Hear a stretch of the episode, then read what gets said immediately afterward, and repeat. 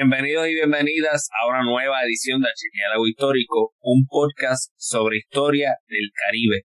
Mi nombre es Ramón González Arango López y en esta ocasión tengo el privilegio de conversar con el escritor y periodista Rafael Grillo. Buenos días. Buenos días, Ramón. ¿Cómo anda? Qué bien, hay, fresco por acá, por Cuba, qué bueno. Así que vamos a conversar con, una temperatura agradable. Eh, yo le puedo decir lo mismo, pero a la vez no, porque yo estoy ahora mismo en un lugar gélido. Pero mire, eh, eh, tuvimos una breve conversación hace poco y veo que usted fuma. Eh, ¿Usted ha tenido la oportunidad de probar eh, los habanos Fonseca? Yo estoy loco por probarlo. No, no, no. ¿De dónde son? Son de ahí mismo. No, no, son cubanos, este, Fonseca. Eh, lo que pasa es que son unos que vienen en un, un papelito blanco alrededor. Sí. Y, Esos son, son habanos caros para, para otro tipo de consumidor. Y... ok, ok, ok. Bueno, naturalmente eso no se puede conseguir donde yo vivo ahora mismo. Pero sí, los habanos son bien importantes dentro de la cultura cubana.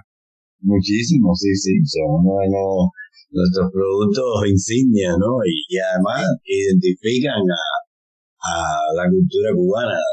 El habano es una tradición tanto, digamos, desde el punto de vista industrial, productivo, económico, como también desde el punto de vista cultural, incluso gráfico, ¿no? Lo que ha producido para la gráfica cubana. Hace tantísimos años eh, yo tuve incluso la oportunidad de trabajar con, con la, en la parte de comunicación con la empresa que,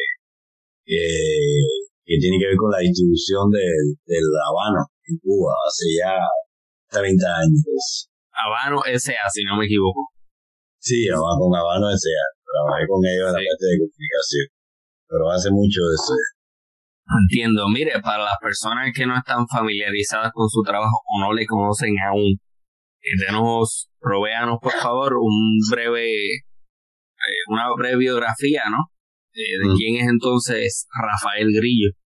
Perdona si en algún momento toso o algo, pero me han tomado una gripe en estos últimos días. No hay problema. Bueno, bueno para introducirme un poco, ¿no? Tú me cortas cuando hable demasiado porque creo que tú eres el que hace las preguntas y prefiero que, más o menos me vayas conduciendo. Pero bueno, a ver. Sí. Eh, yo, como me presentaste, soy escritor, soy periodista, llevo mm, más de 25 años trabajando en cuestiones de, que tienen que ver con la prensa, he sido editor de revistas, eh, fundamentalmente revistas culturales, editor de una revista que se llama Caimán Papú, que es una revista cultural que tiene más de 50 años de fundada y una revista por la cual eh, han pasado distintas generaciones de, de periodistas y escritores de, de, la, de las letras eh, en Cuba, eh, de distintas generaciones, de figuras incluso relevantes, ¿no? Eh, también creé una revista literaria en el año 2011, o sea que ya tiene ya más de 10, años de vida, que se llama Inspirada, que es un proyecto de tipo personal. Y soy doy clases de en la Facultad de Periodismo de la Universidad de La Habana y doy una asignatura que vendría a ser para ustedes como escritura creativa para periodistas, como sí, o sea, nosotros sí. llamamos de técnicas narrativas para periodistas, o sea que llevo años también trabajando en lo que es la formación de periodistas cubanos en el ámbito, digamos, del desarrollo de la estilística y de las maneras de, del lenguaje y las maneras de escribir. Y eh, te decía, como periodista trabajo fundamentalmente en las áreas de eh, cine, literatura, a veces también, en una época también trabajé con las artes visuales, pero bueno, en los últimos años fundamentalmente cine y literatura. he participado en, festivales de cine, como por ejemplo el festival, festival que se llama Festival Internacional de Cine Ibarra, que fui los, de los primeros que, trabajó en el área de comunicación de ese, de ese festival. Actualmente eh, presido la Asociación Cubana de la Prensa Cinematográfica, o que por el lado del cine, y bueno, por el lado de la literatura, ya te dije, tengo una revista literaria y he sido el editor jefe de esta revista que se llama Mamapú. Tengo varios libros publicados de, distintas, de distintos géneros, libros de, ensayo, donde se llama La revancha de Sísifo, libros de crónica, como Las almas y el oficio. He trabajado en la narrativa, tengo publicado un par de novelas eh, cortas, una se llama La trilogía del abecedario y Asesino Ilustrado. Y eh, también he hecho varias antologías de literatura, o sea, compilando fundamentalmente la cuentística eh, en particular eh, pensando, digamos, en, los llamados géneros literarios estos populares, ¿no? Sobre todo en los últimos años he trabajado la línea de la literatura de género negro, ¿no? La literatura esta que llaman policial, la negra, o sea, de este corte de, de crímenes, en fin, mm. que ha sido, digamos, la última publicación que hice en el año 2022 que publiqué una segunda recopilación, había hecho una en 2014 y hice ahora en 2022 que se llama Regreso a la Isla Negra, que es, digamos, la más el intento más reciente de, de, compilar y de reunir lo que se está haciendo hoy dentro de la literatura de género negro. Tengo también un libro de cuentos publicado recientemente que se llama rebolicuento.com que se publicó en Estados Unidos y bueno, está pendiente su, su lanzamiento también en, en a través de alguna editorial cubana. Te, he dicho así más o menos de manera lo más sintética posible lo, que ha sido mi trabajo en, en estos últimos 20, 20 y tantos años. Ok, una carrera bastante dinámica por lo que estoy viendo. Mire, eh, por razones políticas, eh, nosotros los puertorriqueños y me imagino que también este, en otros países eh, no se tiene acceso al cine cubano. Desafortunadamente no he tenido la oportunidad de ver ninguna película hecha en Cuba. Ninguna, ninguna, nunca. Ninguna, ninguna, ninguna. Y es lamentable. Y eh, por eso también lo quería traer para que nos exponga a eso. Porque pues, como le menciono, por razones políticas, ese tipo de, de producción particularmente cubana, no, no sale mucho y ni llega a Puerto Rico y muchísimo menos a los Estados Unidos a su. Pero mire, eh, forma de introducción, ¿no?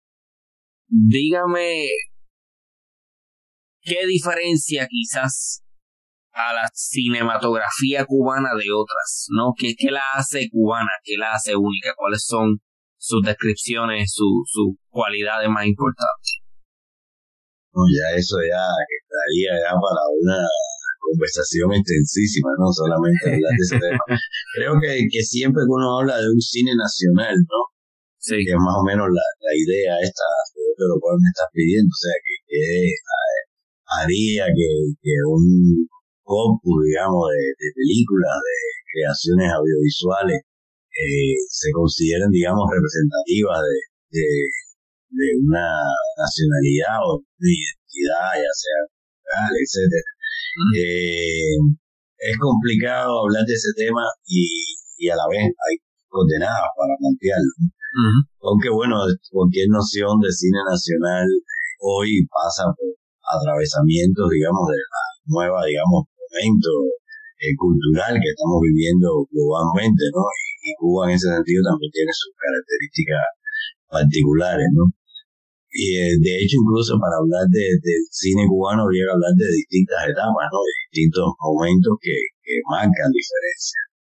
O sea, hay un cine en Cuba que se produjo antes de 1959, ¿no? Que fue este suceso político que hizo un agua en la historia de Cuba, que fue eh, la llegada de los, de los del éxito rebelde de Fidel Castro, ¿no? Y el comienzo de lo que fue este proceso llamado Revolución Cubana, ¿no?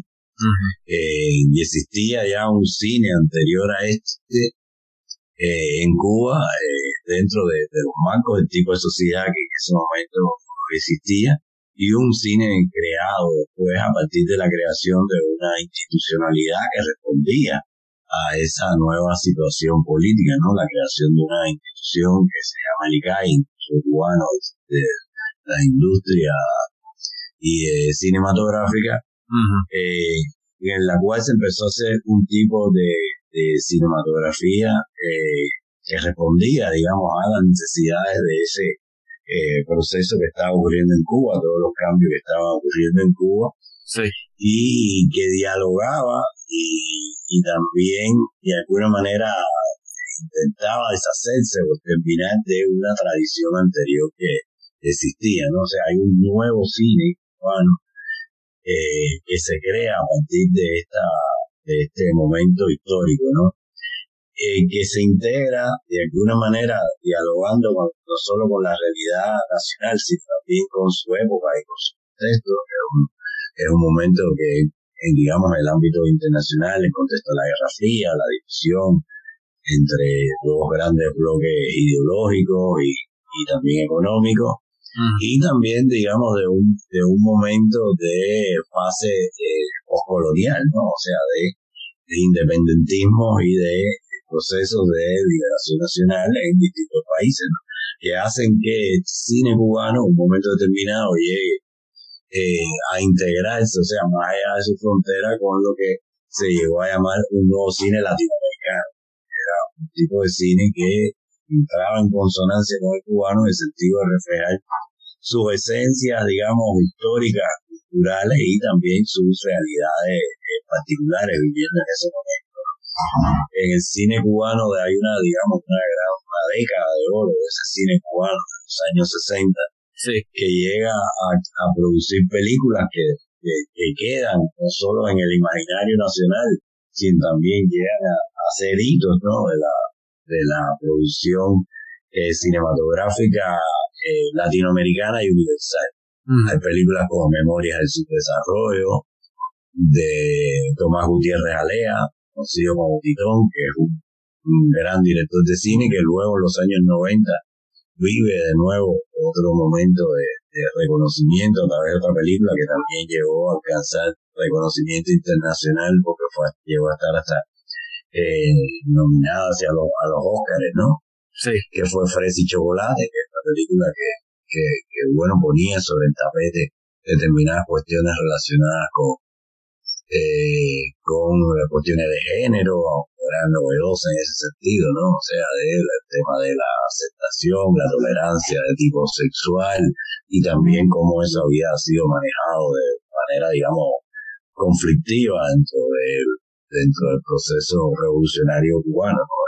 la realidad cubana y tenemos otro, digamos, otro gran realizador eh, eh, como Humberto Solá, que es el creador de una película que se llama Lucía, que es otro gran hito del cine cubano al final de los años 60, que es una película que indaga a través de la figura de la mujer en distintos momentos de la historia cubana. Mm. Eh, Humberto Solá, que bueno, tiene que ver con este festival que tal vez yo después de que yo había estado trabajando, que es el Festival de Cine Gibara, Humberto Sola fue el creador ya empezando esta, este siglo de ese festival internacional que le llamó de cine cobre. Mm. Porque bueno, él estaba dialogando con el hecho de hacer un cine fuera de la industria, fuera de los grandes circuitos y hacer un cine de, calidad, de tanto temática en cuanto al reflejo de problemáticas, digamos, auténticas de, de Cuba y, de, y del mundo en sentido general, hecho con, digamos, con, con la mayor calidad y honestidad, digamos, desde el punto de vista artístico.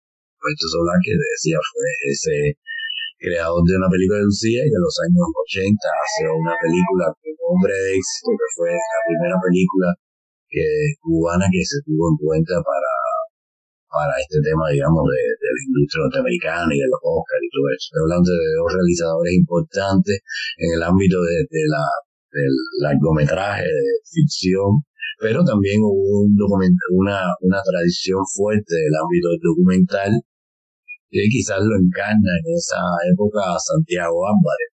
Santiago Álvarez que hacía los, los, llamados noticieros y latinoamericanos, una serie de, documentales de, que combinaban los, la cosa de, digamos, el reporterismo, ¿no? Con, eh, con una eh, concepción estilística muy experimental, muy osada, y que eh, son figuras, digamos, icónicas, ¿no? De ese, de ese momento, ¿no? El cubano ha seguido a través de las distintas décadas eh, generando nuevos movimientos, nuevas figuras, eh, nuevos creadores, digamos, como Fernando Pérez, quizás uno de los realizadores más icónicos de la era actual, que hizo alrededor del año, no, el año 2001, un documental eh, muy interesante y que tuvo bastante recorrido internacional, que es Sweet Havana, ¿no? que era una mirada entre, entre nostálgica y también, digamos, melancólica, triste, ¿no? De alguna manera sobre eh, la realidad cubana eh, contemporánea. Y allá en los últimos eh, 15 a 20 años, que ha habido la, la democratización de la producción cinematográfica con las nuevas tecnologías y no sé qué, llegó a producir eh, un movimiento joven de cine y que llegó a tener un evento que se llamaba Muestra Joven dentro de Cuba, eh, en donde, digamos, están nuevas generaciones con otras inquietudes, con otra relación con la historia y la realidad cubana, que no, digamos, no habían vivido esos momentos fundacionales de la revolución, no sé qué, y que tenían otras eh, expectativas y otras experiencias de vida, que se acercaron desde otro, desde, su mirada generacional a la realidad cubana del momento con las nuevas posibilidades, digamos, tecnológicas. O sea que, que hay una, una evolución del cine todos estos años, eh, siempre eh, con una intención de plasmar su identidad cultural, histórica y también reflejar su presente más inmediato en una relación más o menos, eh, digamos, conflictiva con lo instituido y con la eh, realidad desde el punto de vista, digamos, ideológico, político de su tiempo. Estoy intentando aquí de alguna manera hacerte un, una, eh, un panorama lo más amplio posible de lo que ha sido todo esto, hasta llegar, digamos, a una, una realidad que hoy eh, creo que cualquier eh, país, creo que los puertorriqueños también pudieran hablar de eso, ¿no? O sea, de cómo este cine nacional o esta idea de construir un cine cubano eh, no puede realizarse o verse muy completo sin pensar que además hemos sido un país sujeto a un proceso que ha tenido, digamos, sucesivas, incluso oleadas, o digamos, esto se ha hecho más eh, profundo, ¿no? De migraciones y de eh, movimientos, eh, de figuras, de creadores, de maneras de ver, hacia afincarse en otros lugares y desde ahí también han seguido mirando la realidad y han seguido haciendo cine. Y hoy eh, hay un cine cubano también transnacional, o sea, hecho fuera de la frontera geográfica del país y, y con determinados, digamos, focos donde se han marcado más, ¿no? Qué sé yo, hay cine hecho con cubanos en, Miami, por ejemplo, la Florida, ¿no? Que es lo que hay. O cine hecho con cubanos, lo mismo en España que, en otros lugares, ¿no? Al igual que ha habido un reflujo también de creadores de otros lados que han, eh, digamos, eh, venido hacia Cuba, intercambiamos la realidad nuestra, también hecho un tipo de cine que trata también la realidad cubana, que introduce a creadores, a realizadores, artistas eh, cubanos, que también uno tiene que tenerlo en cuenta dentro de, dentro de esto, ¿no? Eh, porque también, eh, digamos, películas que se han hecho en coproducción, un momento muy, muy fuerte de coproducciones, digamos, con España o con así, entonces 90, a principios de este siglo, y todo eso también eh, influye, ¿no? Y hay que tener en cuenta como parte de esa producción nacional. Ok, mire, yo le tengo un comentario para aclarar también la situación de, de Puerto Rico. Eh, la, la razón por la cual las películas cubanas no llegan a Puerto Rico, como mencioné, es política, pero debo aclarar también que lamentablemente el cine latinoamericano en general no llega, y esto se debe a la condición colonial del de archipiélago puertorriqueño, donde solamente estamos expuestos a el mundo de Hollywood, que en mi opinión ahora mismo es pura basura, porque lo único que está saliendo son películas de los llamados superhéroes, eh, películas de Marvel y películas sin ningún tipo de sustancia.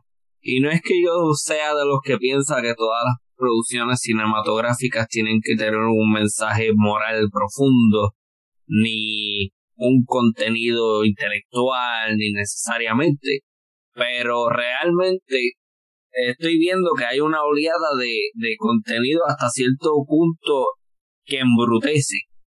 Y estoy hablando del cine de Hollywood. Eh, a mí me gusta mucho el drama histórico.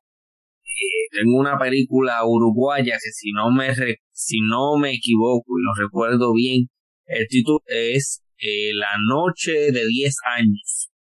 Creo que se llama así la película, es una excelente. De 12, ¿no? De 12 años, de 12 años, creo que sea. Debe ser algo así, pero es de unos presos políticos en, en Uruguay. Es una excelente producción. Hay una película española también que habla sobre. No, y me disculpo con la audiencia, porque es que obviamente uno no. Yo no necesariamente puedo recordar todo lo que he visto, pero hay una película eh, española sobre lo que pasa es que hubo un fenómeno un fenómeno en España luego de la eh, guerra civil, los años 30, en donde hubieron muchos eh, soldados que se escondieron por temor a las represalias del, del, gobierno. No ellos tienen, ellos se les conoce por un nombre específico. Eh, entonces esa película narra, y creo que la voy a estar buscando en un momento, pero narra cómo esta persona después de que su bando pierde la guerra civil española se esconde en su casa, hace un cuarto escondido y él pasa décadas escondido en su propia casa, durmiendo eh, no en su cama con su esposa, ni teniendo mucho contacto necesariamente con su hijo. Y eh, después más adelante hay un perdón era una especie de, de, sí, perdón por parte de las autoridades para estas personas que todavía siguen escondidas. Y ahí es que entonces él tiene la oportunidad de regresar a la libre comunidad, porque básicamente habla sobre una especie de encarcelamiento eh, propio, ¿no? Un encarcelamiento en donde eh, no estás encarcelado de forma oficial, pero sí tú mismo te estás escondiendo y te estás encarcelando dentro de tu propio hogar. Eh, les debo el título, pero creo que he sembrado bastante expectativa, ¿no? Y hay una película argentina también que me gusta mucho, eh, que se llama Un cuento chino, no sé si he tenido la oportunidad de verla. Esa película es fenomenal. Háblenos un poco, por favor, de, del drama histórico, hágame recomendaciones de cine cubano. Sí, eh, hay una, yendo al primer punto que hablaba, ¿no? Sobre la realidad del cine actual.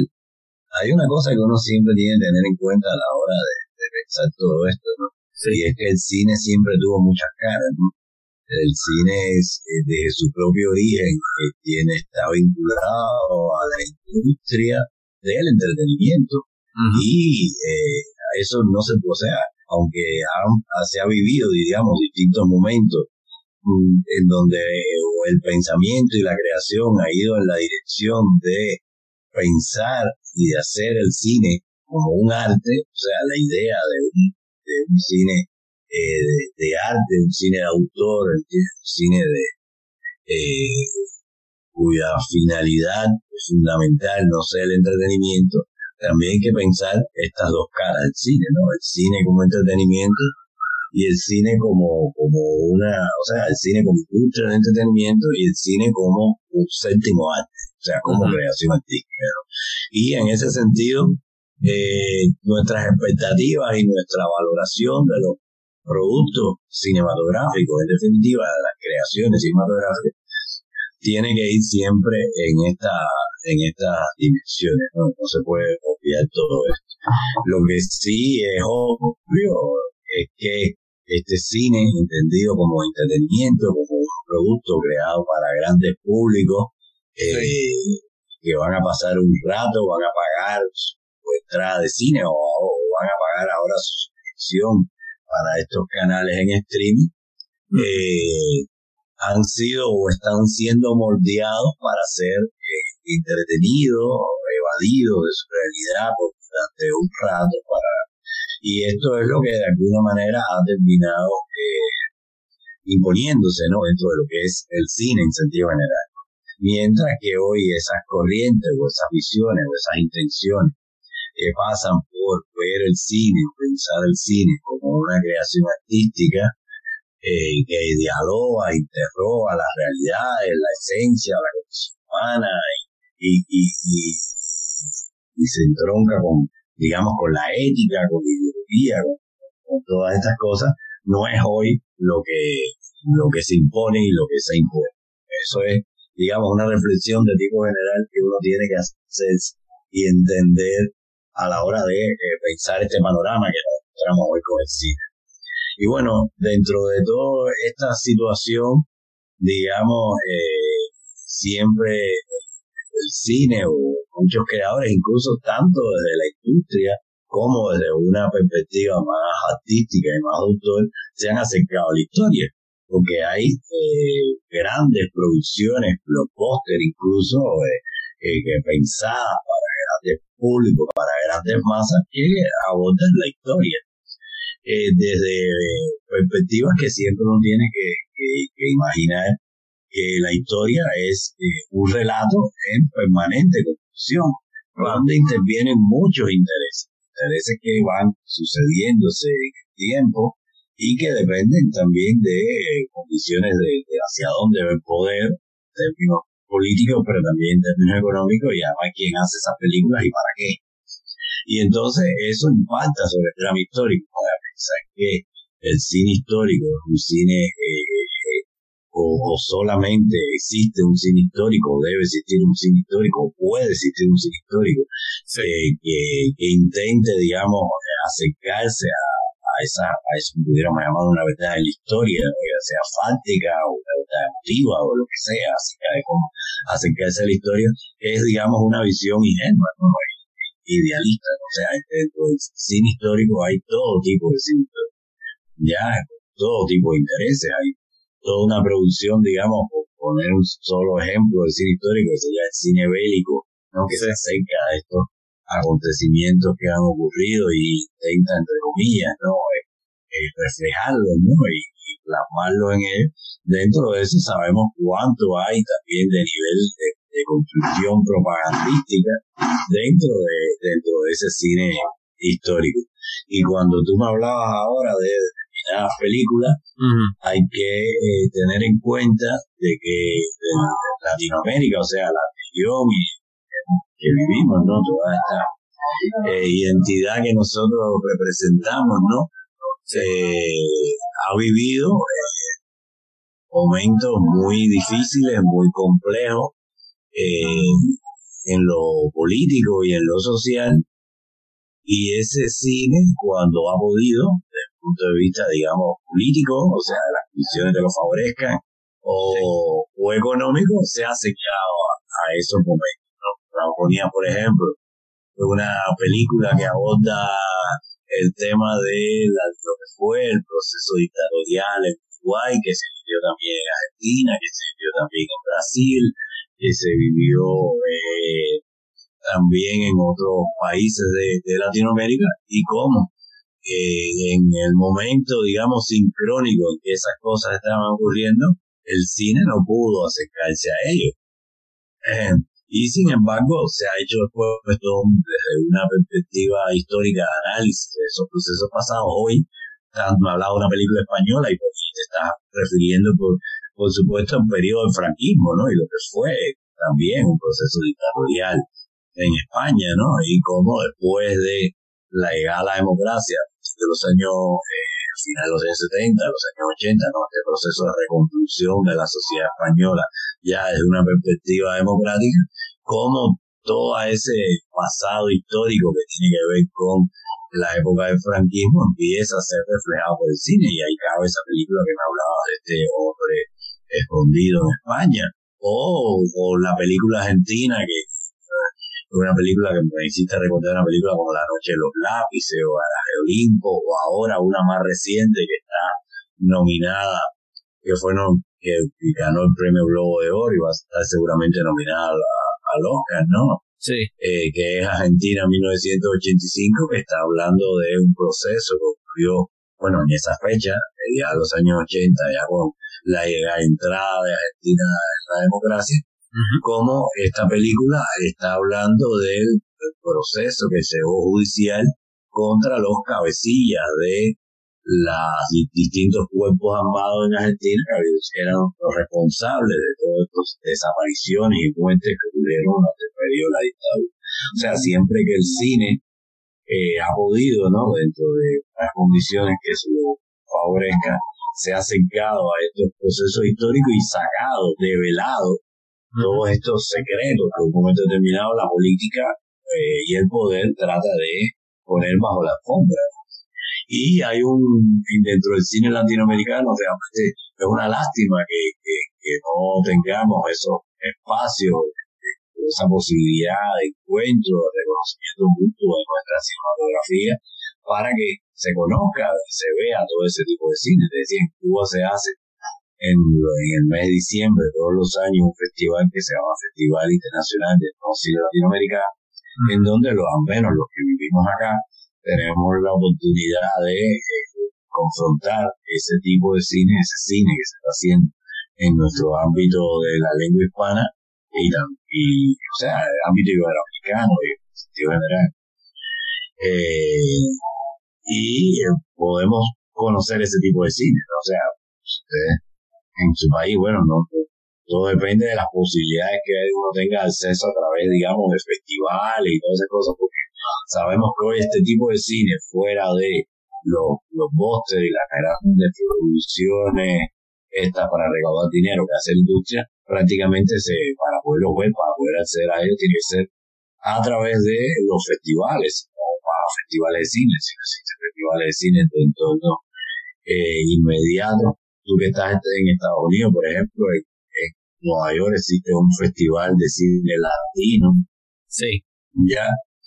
Y, y entonces, si no es por ahí, ¿no? O como, o como conocer, digamos, las distintas vertientes de los cines nacionales, digamos, europeos, por ejemplo, que tienen también sus características y que hay un cine muy interesante que se hace no solo, digamos, en los grandes estos países como Francia, Alemania, sino también, digamos, la, las cinematografías de los países del este europeo, que también en un momento determinado, eh, digamos, estos países que se formaron después de la guerra de los Balcanes, cuando se sí. visto eh, lo que es antiguo Yugoslavia, Yugoslavia. una cinematografía muy interesante que se acercó a ese conflicto bélico y, y étnico y cultural y de todo tipo que ahí se dio y ahí también películas muy interesantes sobre de tema histórico sobre todo eso, o en el cine, digamos, ruso, que, que tuvo sus determinadas características durante el periodo soviético, que era un cine, digamos, de construcción de una imagen de ese país de cara al, al confronta, la confrontación ideológica con Estados Unidos y cómo todo ese cine soviético luego de la disolución de la Unión Soviética, como ha hecho una relectura de su pasado histórico bajo el periodo soviético y han salido a la luz realidades que no aparecían. O sea que perpetuo así. Sí. lo que sea. Pero es bien importante el tema del cine. Y sí, sí, eh, me, me parece bien todo lo que estás diciendo, pero aún así yo pienso que debería haber una preferencia o debería ser eh, la prioridad. Producir cine con un contenido inteligente o profundo versus un cine que solamente busca entretener. Eh, porque yo soy de los que piensa que, bueno, usted mismo lo mencionó, el cine es el séptimo arte. El arte, y vamos a hablar de lo que los franceses llaman el, el art pour, pour l'art, ¿Cómo es este? El arte por el arte. El arte por el arte. Eso a mí realmente entiendo la utilidad que tiene, pero para mí el arte idealmente siempre tiene que tener algún tipo de narrativa, algún tipo de discurso o mensaje. Eh, ¿verdad? La, la, profundidad de este puede variar, pero de, de eso a yo ver una película que sea un tipo que es un, una, eh, qué sé yo, una hormiga y es el hombre hormiga y entonces el tipo es un héroe y qué sé yo qué, ese tipo de cosas a mí realmente no me hacen ni, no me hace nada. No sé qué piensa usted sobre eso nuevamente. Sí, a ver, el, hay una realidad. El cine es costoso. O sea, el cine cuesta, por un lado. y por el otro ah, lado está quienes dominan o poseen los circuitos de distribución eh, cinematográfica. ¿Ya? Y entonces, si todo eso está en manos de industrias, de empresas, eh, donde el, interés del dinero prima sobre todas las cosas, bueno, por supuesto que no podemos aspirar a que de pronto nos abran las salas para este otro tipo de cine que queremos hacer con otras pretensiones. Por tanto, el cine va a estar marcado siempre por, por, eso, ¿no? O sea, tú puedes defender un tipo de cine distinto, pero primero, quién, cómo, con qué condiciones económicas lo hace. Y dos, incluso cuando lograras hacerlo, porque hoy sucede que este tema de las nuevas tecnologías y no sé qué, puedes hacer cine hasta con un celular, ya, y puedes hacer un cine, digamos, casero, pues, eh, no sé qué, después qué haces con ese cine, lo puedes hacer, pero después dónde se ve, quién lo ve, porque también todo ese mecanismo está en manos de, de la, del dinero. Entonces, al final, eh, el cine está atravesado por una realidad económica y política global que no se puede obviar. O sea, podemos querer que exista ese tipo de cine, ver ese tipo de cine, pero ¿quiénes no lo van a permitir que, eso ocurra? Y entonces, al final siempre uno tiene, digamos, la, aspiración, el deseo y la gana, la voluntad de hacer ese tipo de cine y luego de buscar espacios para que ese tipo de cine eh, exista, ¿no? Por eso se crean festivales, eventos, encuentros de todo tipo, para que pueda llegar a algún público ese tipo de cine. Aunque lo otro es, digamos, una gran utopía, ¿no? Pensar que van a estar los espacios abiertos para ese otro tipo de cine, digamos, cuestionador, eh, realista, que interroga nuestra realidad, nuestra esencia y todo eso. Y uno tiene, uno vive en un contexto determinado, ese tipo de cine que tú, digamos, criticas, satisface determinadas necesidades humanas que también existen, ¿no? Claro. Por un lado. Y por otra parte, también hay que pensar que en cuanto a espectadores, eh, en cuanto a consumidores de productos culturales, estamos siendo moldeados o llevamos décadas o siglos o siempre hemos estado siendo moldeados por aquellos que detentan el poder y tienen el dinero para que consumamos lo que ellos quieren, que nosotros consumamos, ¿no? Y por eso hago el comentario. Claro, y entonces eh, hay que ver esa, eso también, o sea, ese cine también existe porque hay un espectador que es interesado en ese tipo de cine porque está moldeado ya para consumir ese tipo de producto. Ya, por tanto, siempre vamos a estar en una, tenemos otro tipo de aspiración, traerla, digamos, perpetua por no ser eh, consumido por esa industria que genera consumidores, entre los cuales estamos nosotros mismos, que podemos estar en contra de todo ese tipo de cine y no sé qué, pero bueno, a la vez también estamos al tanto de que, que los Óscares y los Globos de Oro y los premios, no sé qué cosa, que sabemos en que hay intereses, digamos, híbridos, ¿no? Hay intereses comerciales, pero también eh, coexisten con otros tipos de intereses, digamos, pues, más elevados, ¿no? A la hora de, de, de crear todo este panorama eh, que tiene en cuenta también otro tipo de espectador, se tiene también en cuenta a ti como espectador, ¿no? premian el, una determinada película, qué sé yo, películas como El del Perro, películas como Ray Marcado, Parásito, hablando de películas que han tenido una resonancia global, digamos, que han pasado por, por, por todos los tipos de circuitos, que son películas que tienen otro tipo de calidad ya, en ese sentido artístico que estamos eh, pensando, ¿no? Y de, de, de, acercamiento a otro tipo de cosas, ¿no? Que no pasa solo por el lado del entretenimiento. Okay. Y esta es la realidad en que vivimos, ¿no? Y, y, en ese sentido lo que es importante son cosas como esta. Cosas como que exista un tipo como tú y un tipo como yo, que cada cual desde su entorno piensa y siente y quiere otro tipo de cosas, consume otro tipo de cine, o, analiza o indaga sobre otro tipo de cine y encuentra un espacio como este que tienes tú, que has creado un espacio como Chiviela Histórico, en el cual estás tratando de hablar, de dialogar o de entender de otra manera más, eh, eh, digamos, más, profunda, más analítica, eh, contextos que son el tuyo, pero también otros contextos. Y es una creación que tú has emprendido como otros lo hacen a crear un festival de cine o una muestra o una eh, eh, espacio de encuentro, digamos, también literario para caer en acto. Que supongo que hablaremos también en otro momento. Y bien importante, eh, de forma accesible, porque yo lo menciono una y otra vez en los episodios que he producido de Archiviálogo Histórico. A mí no necesariamente me interesa llegar a un público eh, con grados universitarios o estudios avanzados. Obviamente, bienvenidos están. Pero a mí principalmente lo que me interesa es traer un contenido especializado, ¿no? Ya sea la disciplina de la historia generalmente, pero en otros temas culturales del Caribe, para esa persona que no tiene acceso a eso, esa persona que no necesariamente tiene estudios avanzados, esa persona que es una persona trabajadora, que por X o Y razón, ¿verdad? Eh, lo único que puede hacer ahora mismo es trabajar y llegar a su casa y estar con su familia.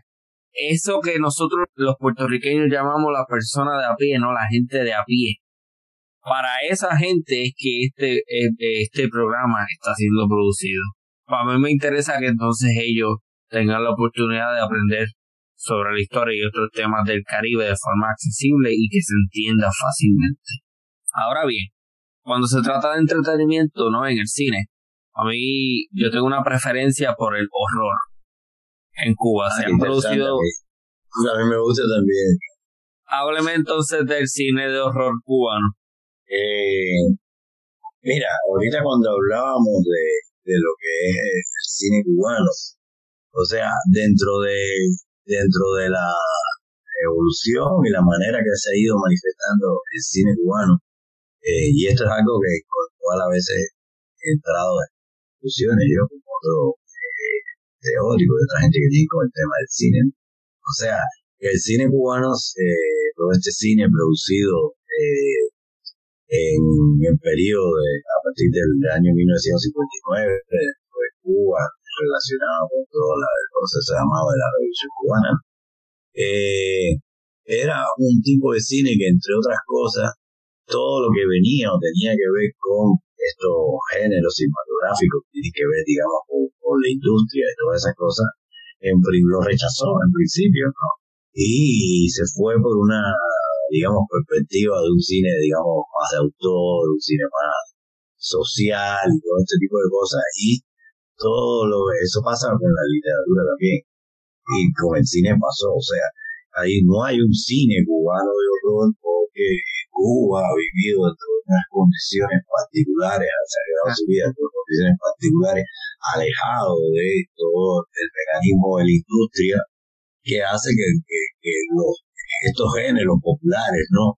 Que, que, forman una parte sustancial de lo que es la producción cinematográfica internacional, dentro de Cuba apenas se, se, se trabajara y se hiciera eso. O sea, quizás han sido las últimas generaciones de creadores que, han, eh, eh, intentado establecer una relación, digamos, más fluida, de interinfluencia dentro de este contexto, digamos, de la posmodernidad y la globalización con el cine internacional, lo que han traído algunas pinceladas, digamos, de ese tipo de cine a Cuba. Hay una película cubana que tuvo cierto recorrido internacional hace unos años que se llama Juan de los Muertos, que es una eh, película que en clave satírica, ¿no? Mm. Eh, aborda la temática de zombies, ¿no?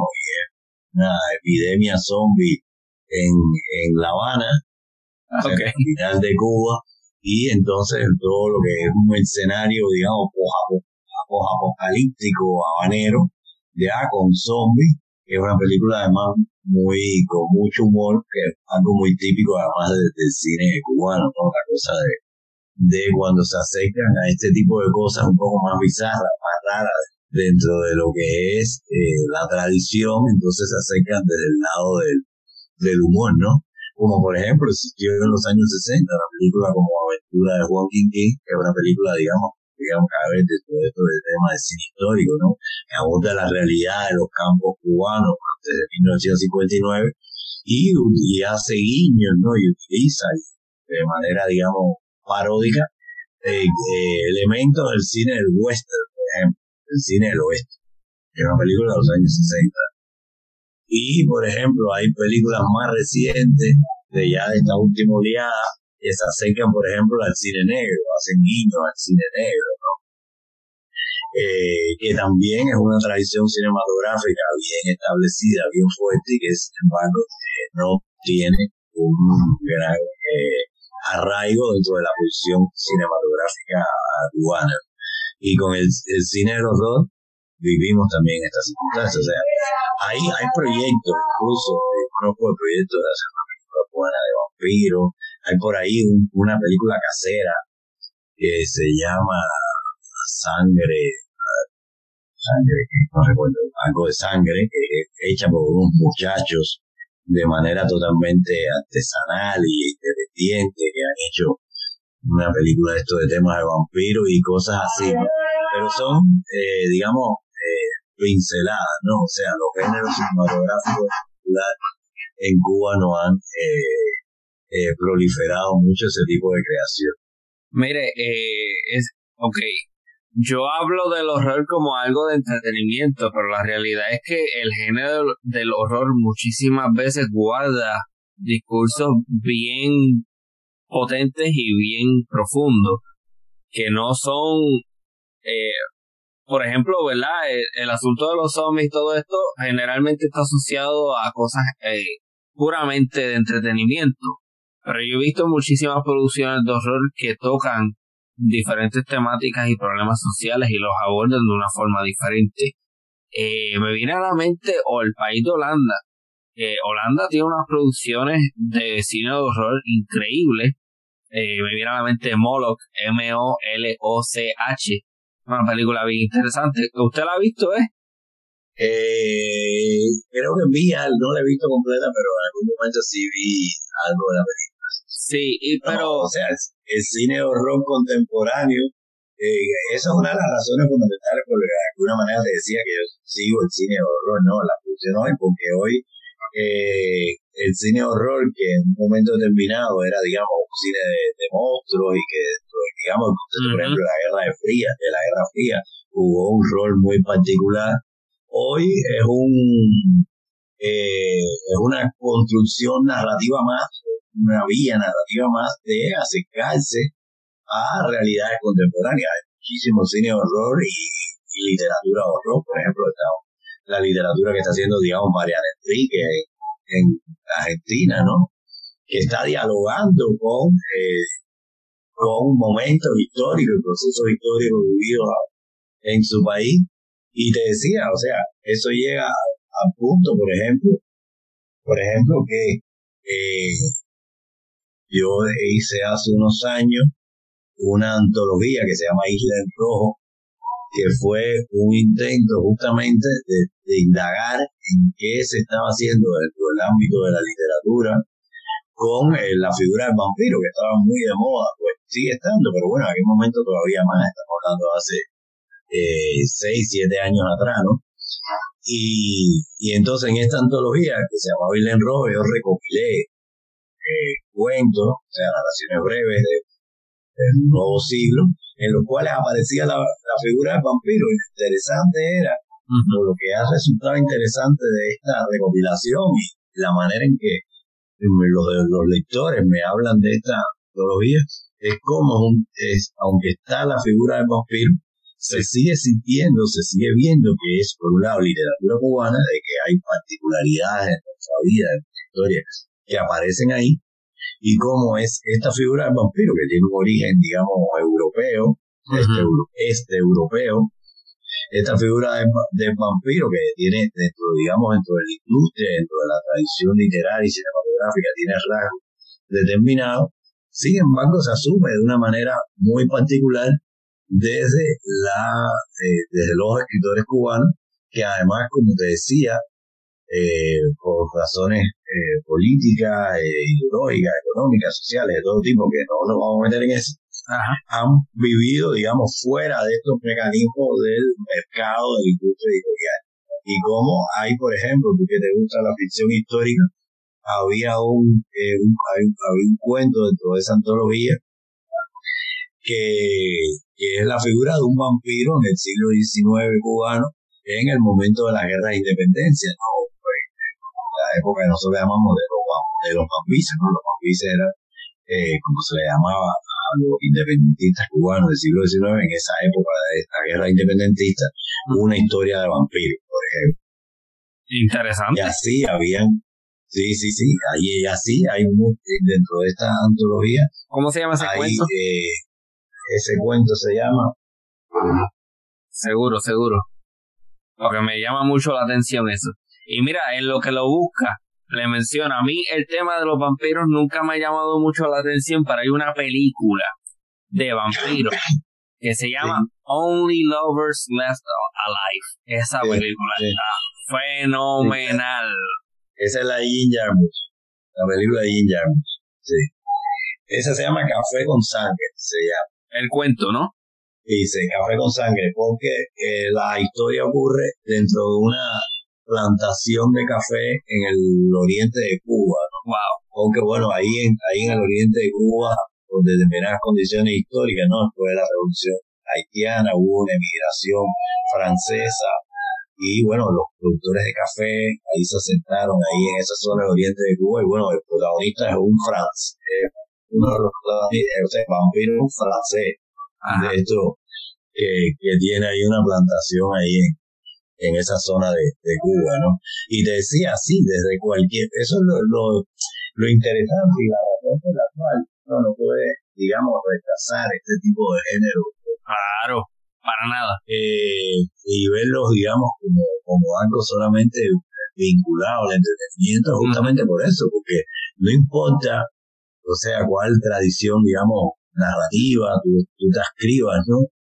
Siempre que tú puedas dentro de, dentro de ella asimilar y construir relatos que en definitiva eh, se están acercando a la historia, a realidades sociales, a realidades psicológicas del ser humano, sociológicas, etcétera.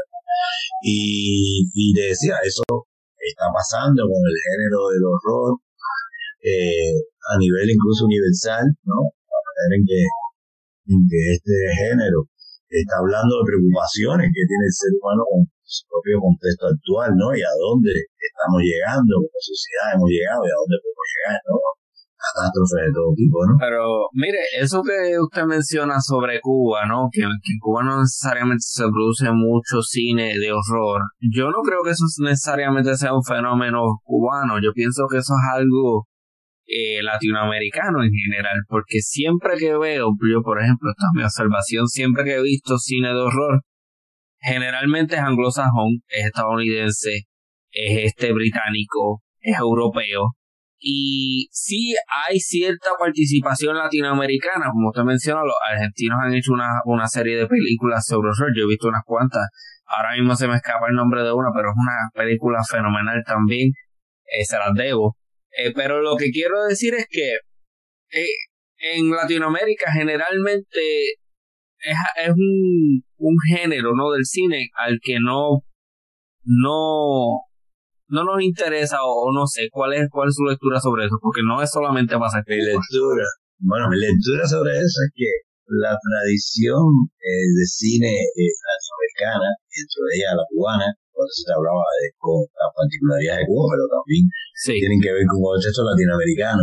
O sea, la, la, la, noción o la idea de hacer un cine nacional y de hacer un cine eh, eh, vinculado cuya intencionalidad sea abordar las realidades particulares, sociales, económicas, políticas, que además han sido tremendamente conflictivas, ha pasado también por el lado de rechazar eh, aquellas vertientes que, llegan del lado del cine que tienen que ver con una tradición propiamente industrial, económica, anglosajona y no sé qué. O sea, hemos hecho un cine propio en base también a despegarse o marcar distancia respecto a esas tradiciones.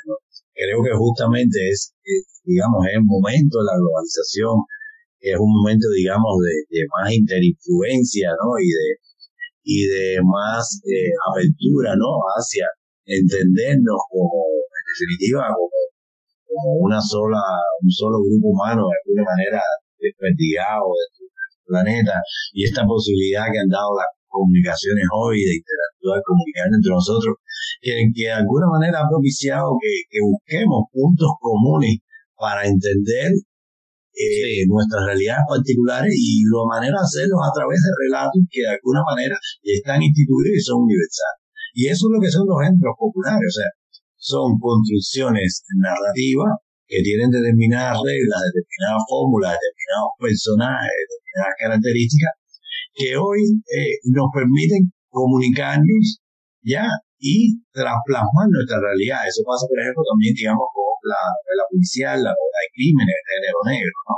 ¿Entiendes? Que independientemente de su origen, dicen los franceses que es francés, dicen los anglosajones que anglosajón, ¿no? Y dicen que inventaron los ingleses, los norteamericanos, no sé qué cosa.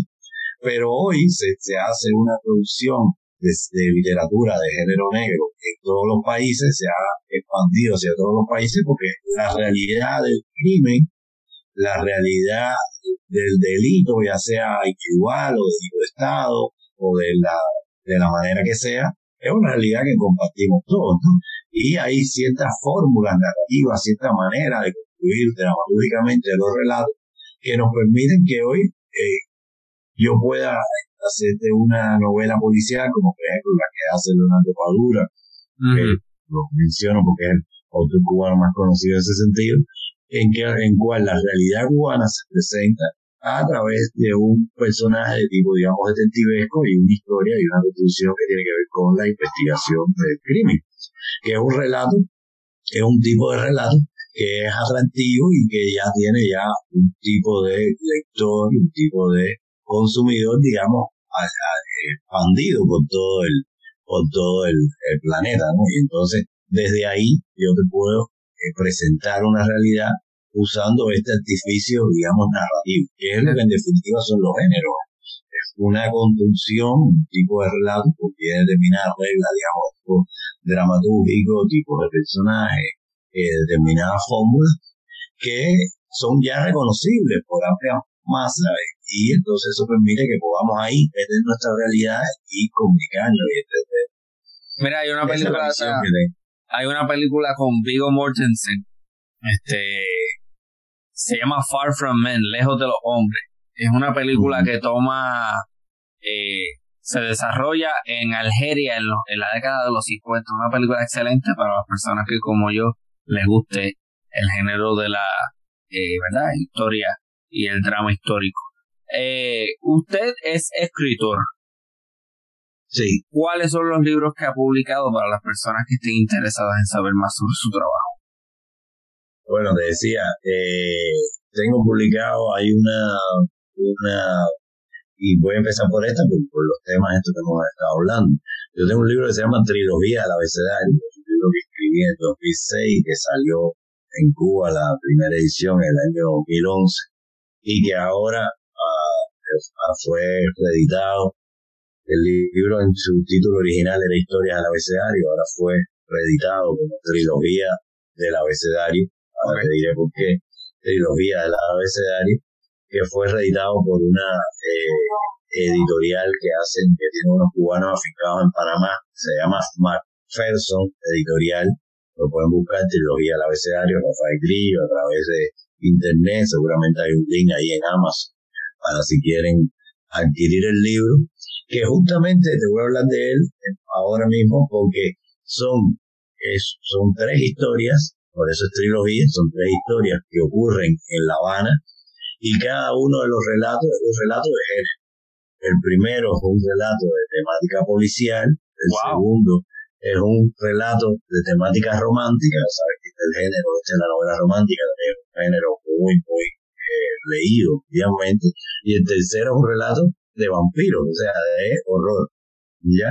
Oh, wow. De ese, sí, con una vertiente, digamos, de tipo más bien eh, paródica, de relectura de las tradiciones de estos géneros y sus personajes fundamentales, pero afincados en la eh, realidad cubana contemporánea. Y entonces es justamente esto mismo que estamos hablando, cómo uno se apropia de determinado género popular y de sus eh, rasgos arquetípicos y lo utiliza eh, esto para hablar de tu realidad particular. Y este es un, un libro, te decía, son tres historias en donde además lo que los une es un artificio narrativo que es, por eso es del abecedario, porque es como una suerte de rompecabezas en donde la historia está picada según las letras del abecedario y cada letra nos da una pista o un elemento de la historia y como lector tienes que de alguna manera que reconstruir esa historia. Una historia que te decía tiene estas características. Ese libro se llama Trilogía del abecedario y, y es un libro que está disponible, accesible en Amazon por eso lo menciono en primer lugar. Eh, te decía, el año, hace un par de años, en 2020, publiqué un, un libro de cuentos eh, mío, escrito a, lo largo de cinco años, que se llama revolicuentos.com, eh, que además de ser historias que abordan realidades de la Cuba de hoy, también desde su propio título, esto de Bolicuento.com está jugando con todo este escenario, digamos, que vivimos hoy de, de Internet y todo eso, y parte también de un artificio que la supuesta existencia de un sitio web en donde uno pueda eh, intercambiar relatos para hacer antologías, qué cosa, eso es revuelto, cuentos revueltos ahí, y entonces ahí, entonces bajo ese artificio se unen ahí los, los cuentos. Y este, este igual, si, si lo buscas en Amazon, revolicuento.com, Rafael Grillo, van a encontrar dónde adquirirlo. Y eh, te voy a hablar de uno último, también reciente, que está disponible a través de online, que se llama Regreso a la Isla del Negro, que es una antología, te decía, de cuentos cubanos de temática criminal. Regreso a la Isla del Negro una compilación que hice el año pasado con una editorial en España que se llama Ediciones Hurón Azul, que fue quien, quien eh, eh, hizo la, publicación del libro como tal.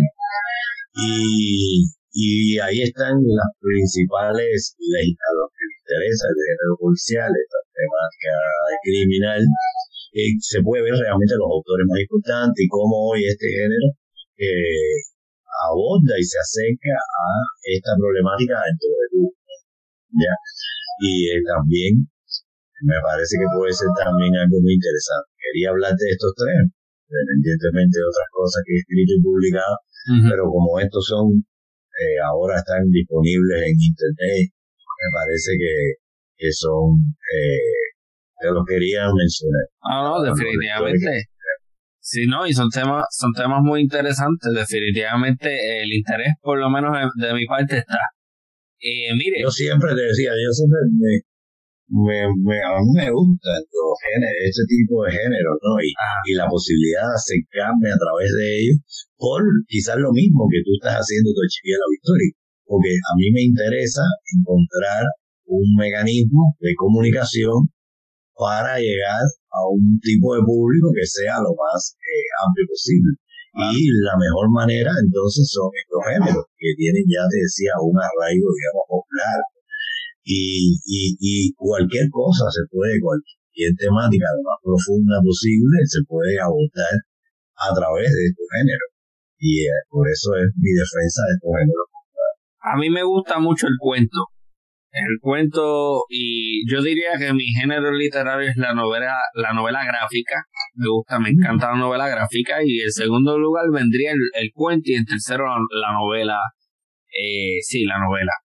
Eh, pero a mí me encantan los cuentos. Le puedo hablar por ejemplo de eh, dos libros de cuentos puertorriqueños que, que pienso que toda persona no solamente puertorriqueños deberían leer. Hay uno que se llama eh, Mundo Cruel de Luis Negrón es un libro fenomenal, eh, muy sarcástico y quiero ampliar eso más adelante. Hay otro libro, Cielos Negros, de David Caleb, un libro de cuentos también bien sarcástico y bien cómico, pero que guarda unas realidades bastante serias y profundas. Y también hay un cuentista que ahora mismo está arrasando en Puerto Rico y él no necesariamente está incrustado dentro de ninguna tradición académica, por así decirlo, y es Alexis Zárraga, el mejor ah, conocido, mejor conocido como Macetaminofen. el tipo es un personaje, es bien cómico. Y yo pienso que estas personas, estos tres autores que estoy mencionando de Puerto Rico, que son cuentistas, eh, uno pensaría hasta cierto punto que son parte de una nueva oleada de literatura en Puerto Rico, pero yo no lo creo así. Yo, por ejemplo, en la década de los 30, si no me equivoco, se publicó el libro eh, Cuentos para fomentar el turismo, que era es un libro bien sarcástico y bien cómico y yo creo que estos libros de ahora realmente lo que están haciendo de alguna manera es seguir algo que ya existía pero ¿por qué hago el comentario? Porque la comedia, y como usted menciona que los cubanos también son así, de que eh, en cuanto al horror, por ejemplo, que la abordan con cierto sarcasmo, con cierto, eh, de forma cómica. Eh, hábleme entonces de, de la cuentística cubana reciente, ¿no? De ahora, que a mí me interesa conocer ese tema. Bueno, eh, antes de hablar de la cuentística cubana, quería, digamos, mencionarte a una persona que conocemos en común, eh, que es Luis López Nieves, que claro. estuviste ya invitado a, tu, a tu programa y, que quisiera, cuando tenga un chance, poder oír ese ese diálogo con, con López Nieves, con una persona que yo quiero y admiro.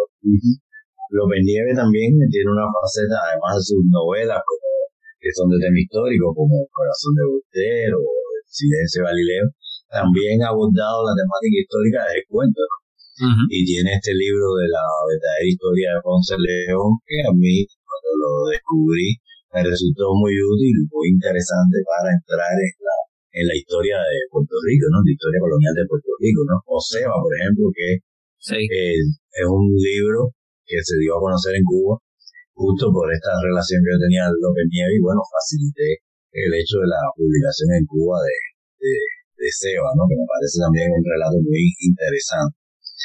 Y, y te decía, completando un poco este tema de un poco orientar a los lectores, eh, que existe también este libro, Los Nuevos Caníbales, ah, Antología del Microcuento del Caribe Hispano, que fue una editorial afincada allá en Puerto Rico, Isla Negra, la editorial de Carlos Roberto, que hizo este proyecto que a mí me parece muy interesante y aquí voy a caer ya. Yo tengo una copia de ese libro. Bueno, pues este libro fue un proyecto a, tres manos, bueno, a seis, ¿no? A tres autores, no tres editores, en el cual un editor de, de dos, República Dominicana, uno de Puerto Rico y yo con Cuba, ¿no? Puerto Rico Emilio del Carril, eh, hicimos esta antología entre los tres, donde abordamos eh, eh, la narrativa ultra breve, ¿no? La ficción, minificción, microcuento, minicuento, bueno, sabes que esto tiene muchos muchos nombres. Y fue una recopilación de lo que se estaba haciendo en nuestros respectivos países dentro de esa temática. ¿Ya? Me parece que es un libro también, no sé si estará disponible todavía ya en Puerto Rico a través de internet o en librería o con pero que es una puerta de entrada a la ficción breve en particular, que en Cuba ha tenido mucho auge en los últimos años, sobre todo a partir de la creación en el año 2001 de una, que vendría a ser como una escuela de escritura creativa, ¿no? que se llama Centro Nelio Jorge Cardoso, que es un centro de formación de jóvenes escritores, mm. que ya lleva ya más de 20 años ya eh, eh, funcionando como una escuela para la formación de escritores y este esta escuela ha contribuido mucho a lo que es el desarrollo del, del cuento, ¿no? Y por eso, eh, en un momento determinado, asumí este trabajo, ¿no? De hacer esta antología porque hay un corpus interesante, ¿no? De literatura breve, ¿no? De cuento breve cubano. Y para los lectores de hoy, que siempre no tienen tiempo, están apresurados, no sé qué, creo que el, el mini cuento es un, una, una manera nada despreciable de acercarse a la literatura, se pueden escribir historias fabulosas y, y, y, además es un reto, es un escritor muy olimpiano. No sé si sabes de lo que estoy hablando. No. Un tipo, es una escuela francesa de los años 60 que tenía un grupo de escritores que tenía un interés por una literatura, digamos, de tipo experimental, en donde ellos usaban determinadas reglas restrictivas para abordar una historia. Bueno, pues mi cuento es, es un cuento olimpiano por naturaleza. Tú tienes siempre que ceñirte a, qué sé yo, una, una regla, son 500 palabras, mi palabra, 750, la que diga quien me está haciendo la recopilación, la, la convocatoria, 20 líneas, 30 líneas, no sé. Y tú tienes que intentar contar una historia en ese tiempo, lo cual, en ese espacio, lo cual es un reto para el creador y para el lector también, que a la hora de leer tiene que tratar de captar todo lo dura de lo que se está contando ahí, que también es eh, una y de contexto y de significación propia de esa historia. Al respecto quería decir que estamos hablando de cosas cubanos y de mini cuento que lo pueden buscar en internet una página que se llama On Cuba que fue un, algo que se hizo ahora en el mes de diciembre el cuento pues se publicaron ahí cinco cuentos de navidad de cinco autores cubanos uno de ellos soy yo. Nunca había escrito un cuento de navidad y como una suerte de red asumí el hecho de hacer un cuento de navidad y, y escribí un cuento de Navidad que además es el anticuento de Navidad. Por regla general, el cuento de Navidad que debe cantar esta esencia, digamos, eh, festiva de ese momento. Sin embargo, mi cuento de Navidad es un cuento negro, o sea, un cuento de crimen, la historia de una, muerte que se produce en, el, en la Navidad y que además, y, siguiendo lo que hablamos, ¿no? de cómo como uno desde los géneros puede asumir realidades nacionales, este cuento de Navidad además trataba un tema que es muy, eh, digamos, sensible para el cubano hoy, que es el tema de la emigración. Y de la emigración esta que se produce por vías irregulares, que siempre está asociada a tragedias humanas. Y entonces te decía, eso lo pueden buscar también, un medio que se llama Cuba. Se publicó esta, estos cinco cuentos de cinco autores distintos que trataron la Navidad desde una perspectiva muy particular del cubano de hoy, ¿no? Y de cómo vive su, sus circunstancias. Y entonces te decía, y por aquí quiero entrar al tema del cuento cubano. El cuento, eh, el cuento en Cuba eh, vive hoy un momento de, quizás hay una realidad alrededor del cuento. Si uno nos, si nos guiamos por la eh, realidad del mercado editorial, como ahorita hablábamos de, del cine y de y de lo que predomina dentro del cine, no sé qué. El mercado editorial hoy está dominado fundamentalmente por la novela. La novela como género es lo más publicado, lo más vendido.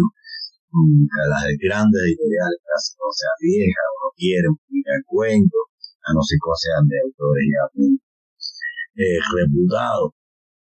Y, y, dentro de dentro de ese escenario eh, han sido, digamos, las antologías eh, excelentes eh, posibilidades de recopilación y de reunión de la producción, digamos, narrativa, o puede ser también la poética, también otro género eh, eh, sepultado por la, por la modernidad, ¿no? Ha sido un, un espacio para reunir y presentar lo que es la creación y la diversidad de la creación narrativa de un entorno determinado. Por ejemplo, este, yo te decía que yo he hecho varias antologías que perseguían justamente esa finalidad. O sea, la finalidad es de vislumbrar o de el panorama de la narrativa cubana actual y para poder comprimirla, llevarla a un espacio que pudiera tener además público lo más amplio posible, usé he usado este mecanismo de la antología y produje una, primero, una trilogía de antología que yo le llamé la trilogía de las islas, que fueron unos libros que se titularon Isla en Negro, Isla en Rojo e Isla en Rosa, donde en cada uno de ellos además abordaba un género particular, en negro, la temática criminal, Isla en Rosa, la temática eh, romántica, o sea, la historia de amor, que son siempre, o sea, este es otro género universal y otra vertiente temática universal a la ver, la se puede contar todo tipo de historia, y el género del, del horror y la figura de Juan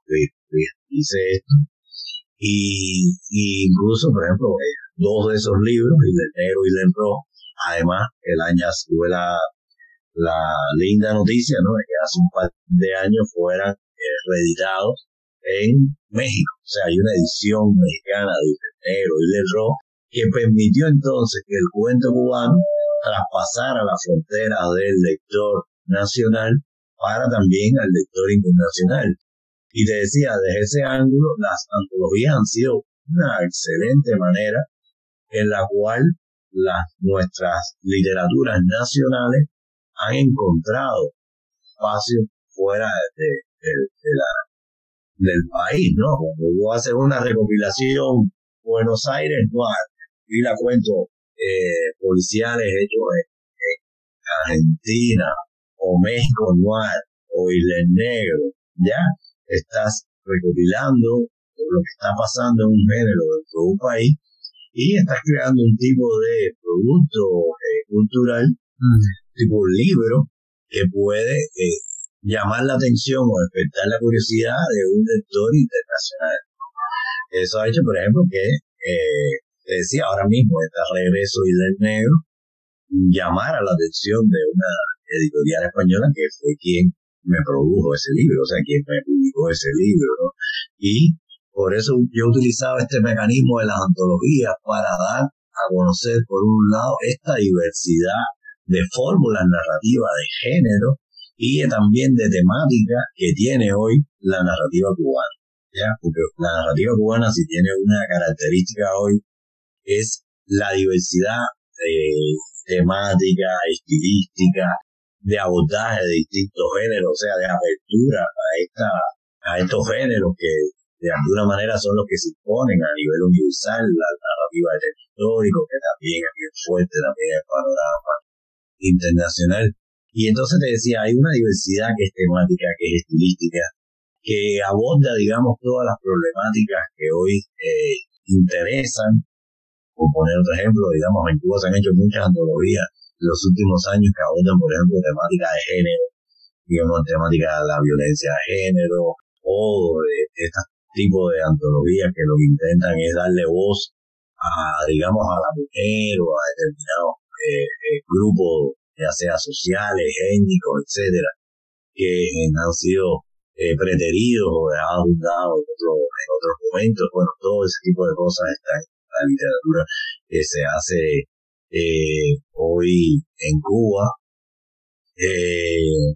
diversidad también generacional que coexisten distintas generaciones literarias y si en otro momento, digamos, la academia o determinadas estructuras o instituciones iban validando y colocando determinados tipos de literatura en el espacio eh, literario, hoy justamente por esta diversidad y posibilidades que hay, o sea, hay desde los más jóvenes tienen acceso a la posibilidad de publicación hasta las personas que ya tienen ya otro tipo de validación crítica, institucional, etcétera, y toda esa diversidad de alguna manera es eh, accesible eh, a, lo que se produce. Ok, mire, eh, yo de momento le puedo decir que yo personalmente he escrito varios poemas y varios microcuentos y cuentos y he estado trabajando también en dos novelas. la escritura es bien interesante, es un reto sumamente grande. Escribir es algo que no es escribir lo que se te venga a la mente, tiene que haber un tiene que haber algo detrás de todo eso y, y entran también consideraciones de estilo, cómo lo cuentas, si, si quieres ser cómico, cuando quieres ser eh, más serio, cuando quieres ser más dramático, etcétera, etcétera, etcétera. Eh, sí que yo personalmente sé y entiendo muchas de las cosas que está mencionando, porque precisamente he escrito varias cosas eh, vamos a ver qué sucede en un futuro. A lo mejor publico, a lo mejor no, quién sabe. Pero. Ahora sí. Pero mire, uh, para ir culminando este episodio, ¿verdad? Y para que exponga a la audiencia de Chipiado Histórico a un contenido cultural cubano, le voy a pedir por favor que me dé dos listas breves de recomendaciones. Una de cine cubano y otra de literatura cubana. Naturalmente incluyendo su obra. No, dejemos la mía andado, ya la mencioné ahí en un momento determinado.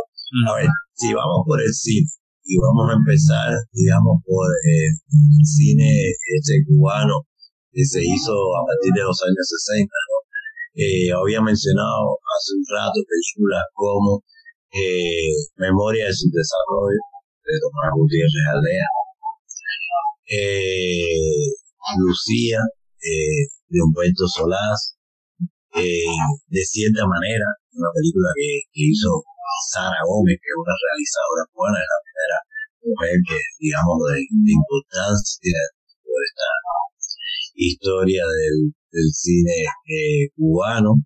De esa época de los 60 tenemos otro realizador también como Julio García Espinosa y Aventura de Joaquín, que te la mencionaba, que era esta historia que se acercaba a un guiño al género del oeste. Pero también hay otras películas ya en los años 70, películas como La Última Cena, del propio eh, Tomás Gutiérrez Alea. Eh, hay una película como Cecilia, de Humberto Solá, que es del principio de los años 80, que es basada en una, de las más importantes novelas, o la novela más importante del siglo XIX cubano, que es Cecilia Valdés, de Cirilo Villaverde, decía la película se llama Cecilia.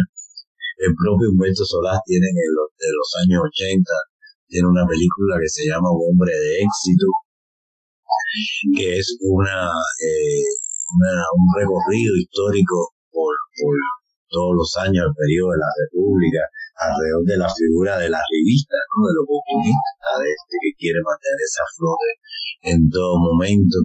Hay una hermosísima película eh, musical cubana que se llama La Bella de la Alhambra, que es el, el mundo este del teatro musical. ¿Cómo, cómo la se Bella llama? del Alhambra. Ajá. La Bella del Alhambra. El Alhambra era un teatro que existió en Cuba por ahí Okay. la, la Bella de la Alhambra. Estoy tratando también de abordar la diversidad ahí de, también de género, ¿no? Dentro de todo esto. En el documental, te decía, hay un, documental eh, que se llama Sweet Havana, que aborda la realidad eh, cubana con una mirada muy sensible y, además muy eh, eh, interesante también desde el punto de vista, eh, digamos, ya como creación cinematográfica.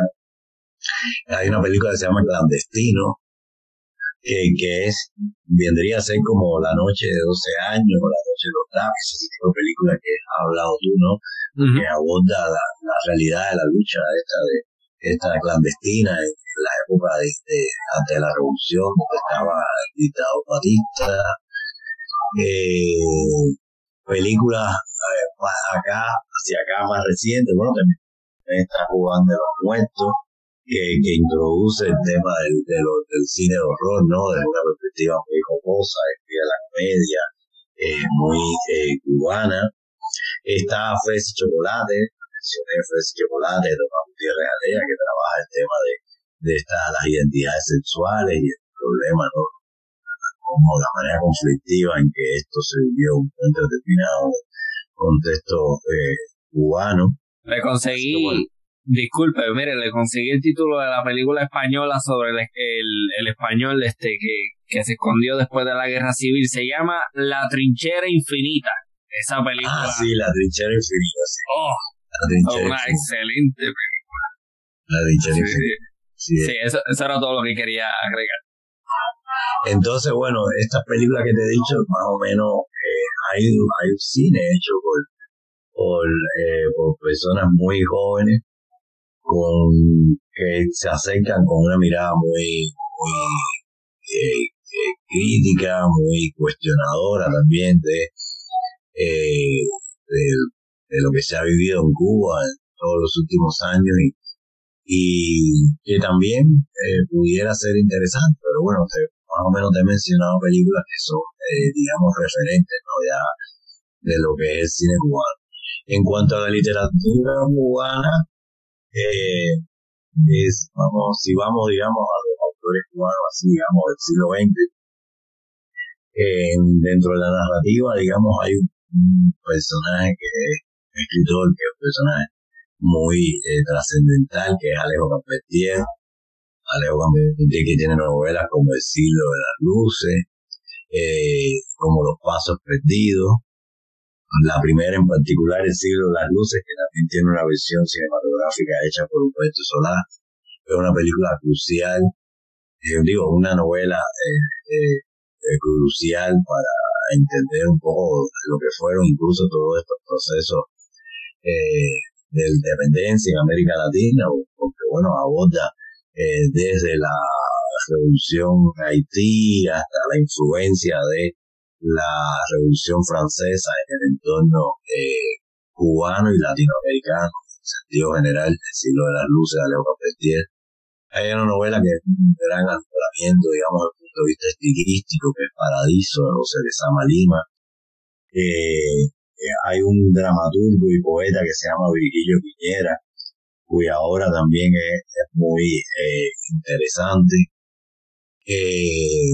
Es dentro de la poesía cubana también hay grandes referentes, pero bueno, estamos hablando fundamentalmente de la narrativa. Hay un escritor muy controvertido, pero con una obra que es inevitable, que es Guillermo Cabrera Infante, el autor de tres, de tres tristes tigres, dentro de la novelística, de épocas para acá, o sea, más eh, reciente, bueno, está el caso de eh, Leonardo Padura, ¿no? Que fue un, hizo una suerte de giro dentro de la novelística eh, cubana de temática policial, ¿no? Al hacer un tipo de novela negra, con una mirada, digamos, de crítica social. Está un autor como Pedro Juan Gutiérrez, que, en los años 90 eh, quizás fue el que abordó de una manera, digamos, más descarnada eh, la realidad del momento, acercándose a aquello que, en el ámbito anglosajón se le llama realismo sucio, ¿ya?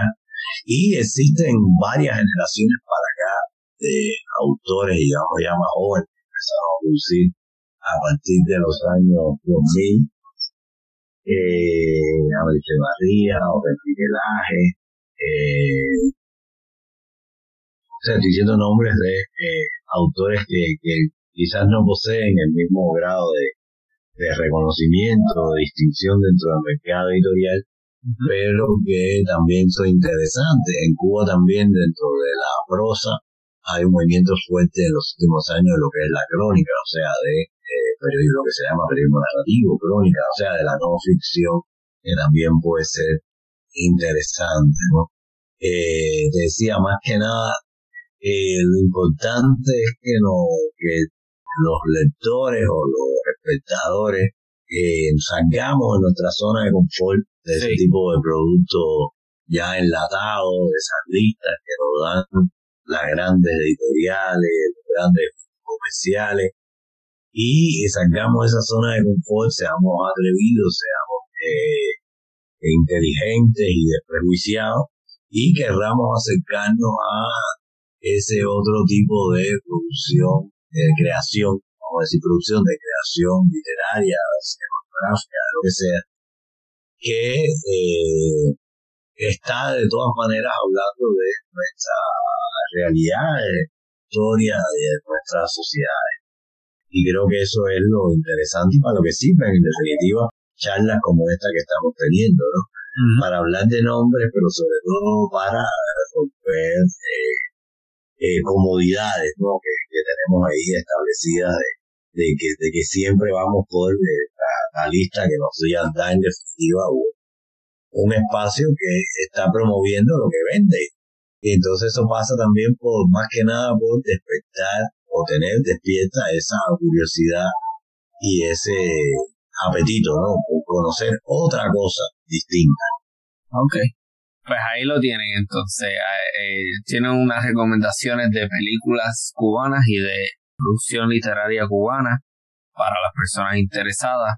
y hay un llamamiento también a salir de la casilla, ¿no? A salir de lo que conocemos y exponernos a cosas nuevas y diferentes a lo que no estamos acostumbrados a consumir.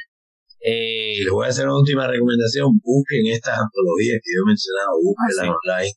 Que hay posibilidades, te decía, estas, estas antologías que están editadas en México que, probablemente también la puedan eh, adquirir a través de las redes, que está editada en España, que les hablé, Isle Negro, Rojo, Regreso a Isle Negro, esta antología de microcuentos que a lo mejor se puede encontrar por ejemplo en Puerto Rico. Me parece que, que este tipo de, de, libros son una puerta de entrada que te, te presenta nombres, te presenta estilos, te presenta manera y te sirve para irte ubicando. De entrada te decía, yo tengo una costumbre cuando hago este tipo de libros de siempre hacer un prólogo, o sea, una introducción lo más intuitiva posible para que el lector vaya más allá de leerse el cuento, sino también quiera tener un poco de información de contexto y eso te, te resulta una entrada a ese panorama que puede ser muy útil para este tipo de lector, este tipo de espectador que queremos crear, que a ti te interesa crear a través de un espacio como el que estás llevando Archipiélago Victoria. Mire, su página es isliada.org, ¿correcto? ORG. ORG. ORG, sí. Sí, sí, sí. Isliada.org. Pues nada, mire, seguiremos en contacto y ya sabes, yo le mencioné que yo tengo cuentas pendientes en Cuba, así que a mí me gustaría naturalmente reunirnos cuando visite a Cuba. Yo tengo familia allá por parte de mi abuelo paterno, los González Arango, todavía quedan en La Habana. Así que me interesa mucho continuar el diálogo y visitar también a Cuba. Eso está en mis planes. No voy a decir futuro porque eso denota como que lejano. A mí me gustaría hacerlo lo más pronto posible, pero, pero vamos. Ya bien, bueno, nos encontraremos por acá y, y ya tendrás esa posibilidad de ver a mano de, sacar tus propias conclusiones sobre, sobre esa realidad que vivimos y sobre la, cultura que aquí eh, existe y, y fumarme un Fonseca también.